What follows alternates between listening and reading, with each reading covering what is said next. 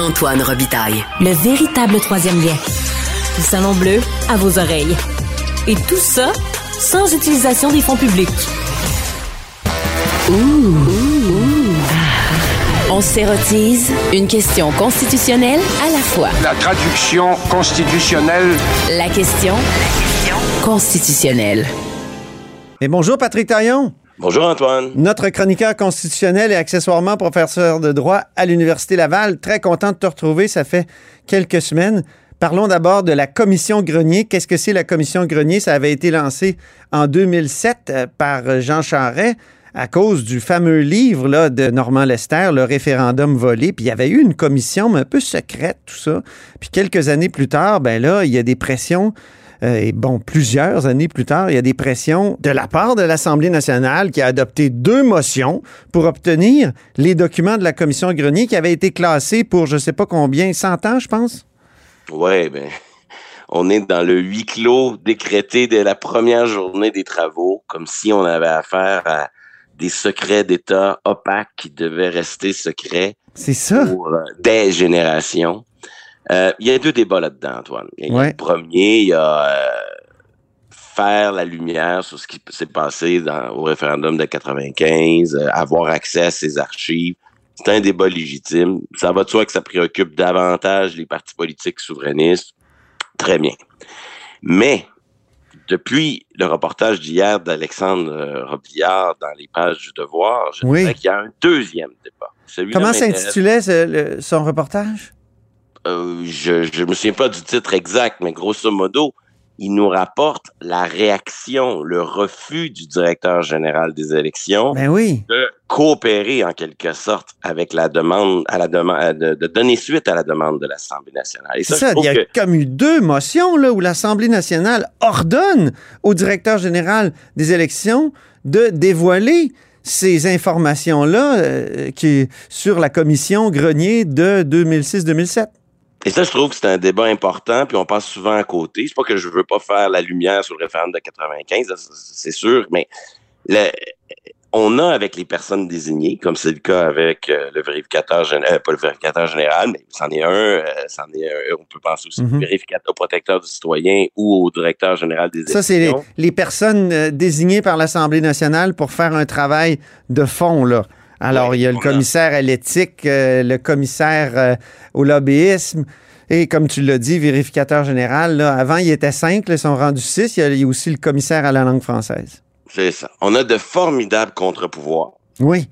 Mais il n'y a personne qui est le gardien du gardien. Il n'y a personne Ah! qui est le contre-pouvoir. Et là, on a un bel exemple ici avec le directeur général des élections qui, à mon avis, il faut bien que quelqu'un le critique par moment, Oui. euh, ben là, il agit dans ses propres intérêts. Il n'est pas au service de l'intérêt public, puis il n'y a personne pour le souligner. Ah Parce oui. que sont un peu intouchables, ces, ces personnes désignées-là. Ben oui. Et, et, et là, on, on, on voit quoi? On voit au fond un directeur général des élections qui est le propriétaire, en quelque sorte, des résultats d'une enquête. Mhm. Il a la liberté, c'est c'est à lui ses résultats, il a la liberté de partager les résultats.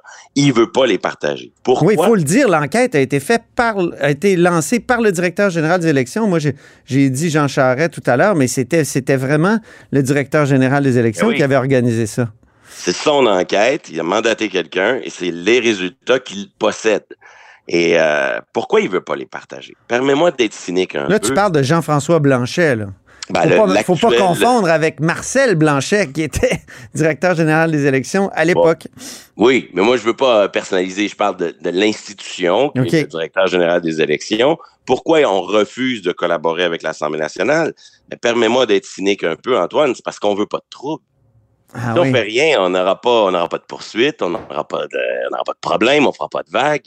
Donc là, il y a un intérêt qui, qui a rien à voir avec l'intérêt public, là, qui est l'intérêt corporatiste d'une institution de ne pas trop s'acheter de problèmes, de pas sa- de pas faire de vagues. Hmm. C'est pas la première fois là, qu'on on nous sert ça au, au directeur général des élections. Rappelle-toi, quand ça pleuvait les scandales sur le financement des partis politiques euh, dans les années qui précédaient la commission Charbonneau, ben, le DGEQ nous disait, oui, moi, je gère le système de financement des partis politiques, mais j'ai pas les pouvoirs d'intervenir. Ah, je me souviens, j'étais découragé. Et là, on exigeait des modifications explicites à la loi pour qu'on lui impose de faire des vérifications, alors que l'esprit de la loi, l'intérêt public, les pouvoirs généraux qui lui étaient déjà conférés, ça allait de soi que s'il voulait y mettre du sien, il pouvait le faire. Mais on se réfugiait Mm. derrière une excuse juridique pour dire non, non, nous autres, euh, si vous modifiez pas la loi, on fait rien. Et là, c'est un peu ça qu'on a vu dans, le- dans le reportage d'Alexandre Billard hier. Mm. Mm. Un, un directeur général des élections qui nous dit Moi, je veux pas de trouble. Ça va je veux pas me donner la peine de coopérer avec l'Assemblée. Mhm. Et, et, et, et donc, je vais le faire seulement si la loi me force à le faire. Mhm. Encore une fois, comme, comme s'il n'avait pas le droit de le faire. Ben non, il a, il a tout à fait les, les pouvoirs de partager les résultats de l'enquête. Et là, ici, il y a quelques enjeux à décortiquer. C'est un peu complexe, mais ça vaut la peine. Mhm. DGEQ, c'est lui qui a le, c'est lui qui a les travaux, c'est lui qui les a commandés, ça lui appartient. Mm. S'il est- s'il ne les partage pas, c'est pas qu'il peut pas, c'est qu'il ne veut pas. L'Assemblée l'invite à le faire par des résolutions. Il dit non. Il prétend que la résolution est sans effet. Probablement qu'il a raison. C'est vrai qu'une Assemblée qui prend position pour dire on aimerait que telle chose, c'est pas comme une loi. Ça, ça, ça je le concède. Mm. Mais là, après, il, soutient son refus en disant, quand vous lisez la loi qui crée le directeur général des élections, moi, j'ai des immunités blindées. Et c'est vrai qu'il y a dans la loi sur le directeur général des élections des immunités très fortes. Elles sont là pourquoi? Parce qu'on veut que ces personnes désignées, elles soient indépendantes du politique. Donc, on leur donne énormément de pouvoir pour Et à justement, de- quand on a une immunité, c'est-à-dire qu'on est blindé contre les poursuites, euh, pourquoi ne pas faire preuve d'un peu plus de créativité pour le bien commun? Voilà, Antoine. C'est-à-dire que l'argument des immunités est à double tranchant. Euh, on peut pas dire, euh, moi, je suis intouchable, donc les élus, je, je, je veux pas donner suite à votre demande. Puis en même temps, dire, ben, je peux pas donner suite aux demandes parce que euh, si, si je le fais, je m'expose à des problèmes. Euh, non, ça, ça peut pas fonctionner comme ça. Et, et là, le DGEQ va très loin. En tout cas, si on se fie au reportage d'Alexandre Billard, Mm. non seulement il dit, moi, ça va me prendre une loi qui m'ordonne de partager le truc, Mhm. mais en plus, il prétend que cette loi, si elle était adoptée, elle serait contraire aux chartes des droits et libertés. Alors il dit, le législateur devra utiliser une disposition de dérogation pour dire que dans sa loi, il, il- il me force à divulguer les résultats malgré, nonobstant la protection de la vie privée. Ah, Et là, on voit en arrière-plan, j'appellerais ça le traumatisme de l'affaire Charret et de sa poursuite sur les fuites à l'UPAC. rappelle-nous un petit peu. Ben là, c'est un peu compliqué, mais il y a toute une saga entourant la, la, la, la- la- le fait que euh, ben, Jean Charest a poursuivi l'État et, et Mhm. l'UPAC parce qu'il prétend qu'il y a eu des fautes. Il y aurait eu des fautes euh, graves. Puis il y, a eu gain, il y a eu gain de cause, là. Parce que nous, euh, nous au bureau d'enquête, ici, à, à l'Assemblée nationale et au bureau d'enquête à Montréal, on a obtenu toutes sortes de documents policiers. Donc, on a fait Oui. plein d'articles là-dessus. On a même fait un livre qui s'appelle PLQ Inc. Puis Jean Charest, donc, euh, il a poursuivi, non pas les messagers, mais il a poursuivi euh, l'État pour dire que ça, ça aurait jamais dû arriver.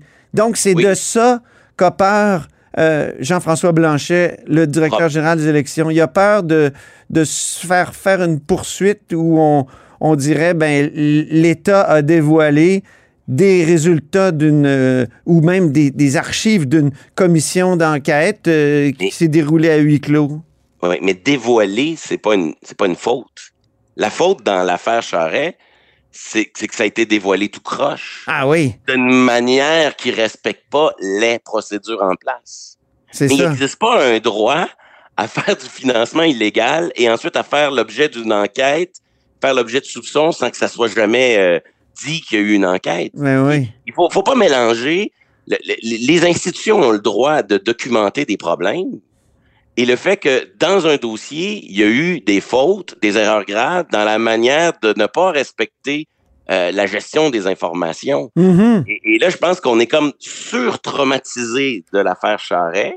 et là, on mélange toutes sortes d'affaires. À la Mhm. fin, Antoine, il faut C'est paradoxal parce que ça, il y a peut-être des gens qui s'en rappellent pas, mais Jean Charest, en pleine campagne électorale en 2007, il a témoigné devant la commission Grenier parce que lui a été mêlé à l'affaire d'Option Canada. Hein? Oui. Il a témoigné à huis clos. Moi, je m'en souviens, j'étais reporter, puis on posait des questions à Jean Charest là-dessus, puis il était, euh, il était mal à l'aise. Donc, euh, cette affaire d'Option Canada, donc, euh, il y aurait 500 000 qui auraient été dépensés en trop pendant, par le camp fédéraliste pendant le, la campagne référendaire. À la fin, là, soyons un peu constructifs. Ouais. D'abord, si le directeur général des élections sortait de sa position un peu corporatiste et, et se mettait dans un état d'esprit plus constructif, Mm. la solution, c'est peut-être pas de tout divulguer, mais c'est peut-être d'éplucher les informations puis de convenir que certaines sont mûres pour être rendues publiques, d'autres moins. Et déjà là, on serait dans une dynamique plus constructive que l'actuel tout ou rien. Vous Mm. adoptez une loi, vous mettez une dérogation, ou sinon je fais rien. Premier élément. Deuxième élément de solution, Ouais. euh, les députés pourraient peut-être, oui, ils ont voté une résolution, mais peut-être acheter l'idée que effectivement une résolution c'est pas comme une loi. Et entre les deux, euh, je pense qu'il y a une façon, une voie utile de contourner l'immunité que le DGEQ, euh, derrière laquelle le DGEQ cherche à se protéger. Mhm. L'Assemblée nationale, notre Parlement, est un lieu protégé par des privilèges parlementaires. Absolument. Ces privilèges-là sont supralégislatifs, ils Mm. sont au-dessus des lois.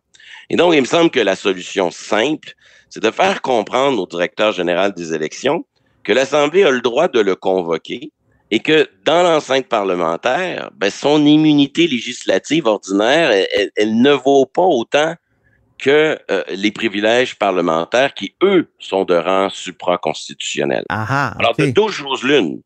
Soit on épluche les rapports dans une longue commission parlementaire où les immunités tiendront pas et, et le- où le DGEQ et ses représentants vont devoir répondre à toutes les questions, parce que ça, c'est la Constitution qui prévoit les privilèges parlementaires, ou soit ils coopèrent dans un, avec une attitude un peu plus constructive, Mm. mais à terme, on voit dans ce problème un phénomène inquiétant. Les personnes désignées sont des contre-pouvoirs extrêmement utiles et extrêmement précieux. Mais plus ils vont jouer un rôle important dans nos systèmes, plus la question de savoir quelles sont leurs limites, Mm. quels sont les encadrements, quels sont les contre-pouvoirs de ces contre-pouvoirs lorsque justement leur intérêt plus court terme de pas avoir de problème semble prendre le dessus sur l'intérêt général, pose des questions délicates. Et il faut, faut pas se gêner par moment pour critiquer les personnes désignées Oui. il faut le faire. Parce que le pire qui peut arriver dans nos systèmes, c'est de sacraliser ces personnes désignées-là et perdre tout recul critique à leur endroit. Mhm. Le DGEQ fait des choses extraordinaires, mais quand il se réfugie derrière des excuses juridiques pour ne pas faire son travail, que ce soit pour vérifier le financement illégal il y a quelques années sous prétexte que la loi le dit pas clairement, je le fais pas. Ah. Et, et là maintenant, euh, Écoute, Marcel Blanchet, là, il, était, il y avait- des informations sur collusion, co- corruption constamment, puis euh, financement illégal. Marcel Blanchet il disait Je fais de la sensibilisation. Je me souviens, c'était pitoyable. Il, il, il- il faut pas que le, le droit devienne une excuse facile pour euh, préconiser une certaine inaction. Puis je pense que Ben, dans les certaine- deux cas là, Mais c'est une certaine vision du droit, Patrick. Il me semble que c'est très positiviste. Là, si c'est pas écrit noir sur blanc qu'il faut que j'agisse, ben j'agis pas. Oui, en effet. C'est c'est comme euh, changer la loi pour me le dire clairement, sinon je fais rien. Ça me semble euh, être une interprétation un peu euh, rédu- ré- réducteur là, et réductrice pardon de, la loi. C'est un très bon mot de la fin. Puis on n'a pas eu le temps de parler du renvoi sur la loi sur l'évaluation d'impact, mais on y reviendra dès Ben, euh, la on- semaine prochaine, dans quelques On va jours. se reprendre. On met ça dans notre petite euh, poche. Merci beaucoup, Patrick Taillon. Merci Antoine. À bientôt. À bientôt. Et c'est ainsi que se termine La Haut sur la colline en ce mercredi. Merci beaucoup d'avoir été des nôtres. N'hésitez surtout pas à diffuser vos segments préférés sur vos réseaux. Ça, c'est une fonction qui s'appelle la fonction partage. Et il n'y a pas uniquement méta. Et je vous dis à demain. Cube Radio.